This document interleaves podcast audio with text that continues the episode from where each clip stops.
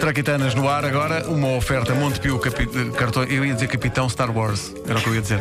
Cartões Star Wars para todos os fãs. Pois eu domino pouco. Capitão Star Wars! Mesmo para quem não é cliente Montepio. E Holmes Place, encontramos lá.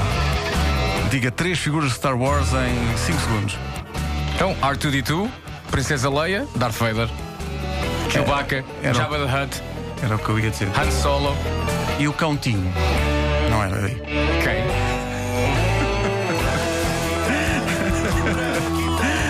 minutos para as 10. Nuno Marco.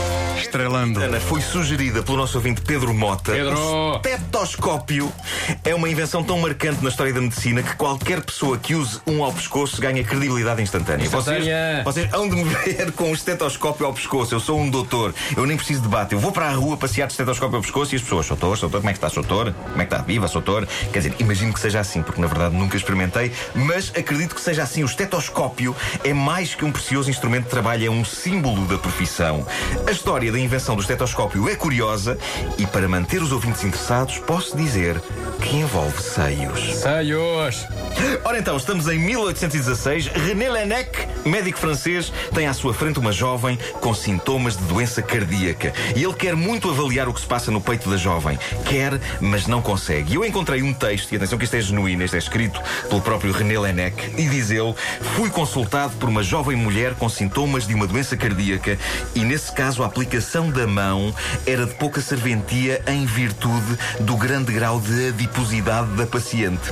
Isto são as palavras do médico, extraídas do seu livro de auscultação imediata, que, como vocês calculam, li o inteiro. Claro. Ontem. Bom, ah, agora vamos ouvir isto, mas na nossa versão, ou seja, a nossa reconstituição rigorosa do que se passou, com Pedro Ribeiro no papel de René Laennec e a Wanda no papel de uma senhora com muita adiposidade.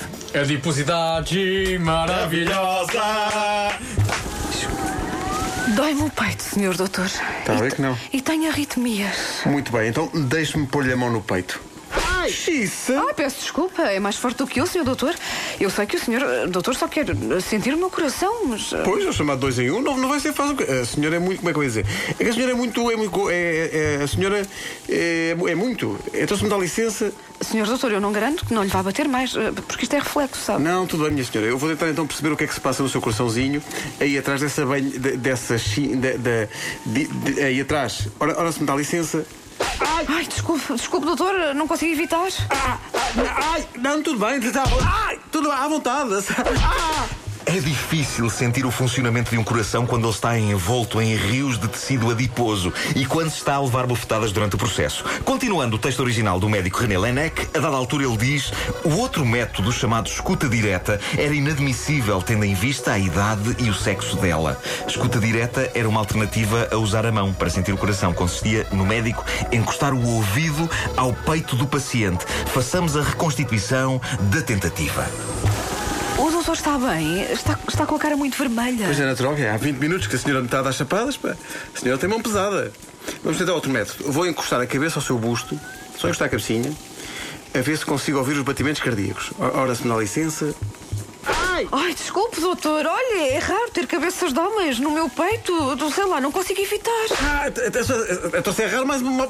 Ai, olha aí, pá. Mais uma razão para aproveitar esta oportunidade. Ai, não, aí não, aí não. Ah. Foi o constrangimento sentido pelo Dr. Laennec, que sempre que tinha os seios de senhoras à sua frente, que o levou a pensar em alternativas. E um dia, junto ao Louvre, ele viu um grupo de crianças a brincar com um pau oco de madeira e a comunicarem e a passarem sons através do pau. Aquilo gerou um flash na cabeça de Laennec e algum tempo depois ele concebia o primeiro estetoscópio da história. Laennec transformou-se numa popstar da medicina, admirado pelos seus pares, como se mostra nesta reconstituição fiel de uma conversa entre ele e colegas de profissão, quando foram um dia aos copos.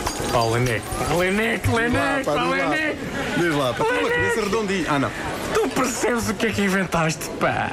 Tu tens noção, pá? Tu tens noção do que fizeste, Ah, pá, tenho, pá? pois. Tu tens noção que a vida que eu levo a fazer a auscultação com as mãos era a única hipótese na minha vida atualmente de eu conseguir tocar em seios?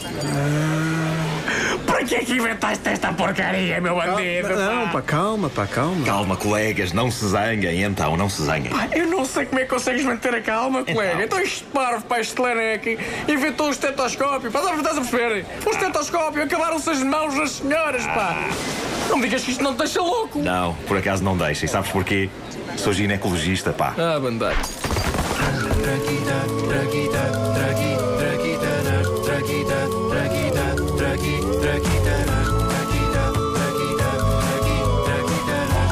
Traquitanas com o Nuno Marco todas as manhãs na comercial.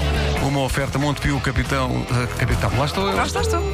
Cartões Star Wars para todos os fãs, mesmo para quem não é cliente Montepio e Homes Place. Encontramos lá. Estávamos aqui a concluir que hoje a Wanda Miranda esteve especialmente expansiva. Não, eu gostava de esclarecer é? as pessoas, por acaso existirem dúvidas, que hum, eh, pronto, nós somos é grandes atores, não é?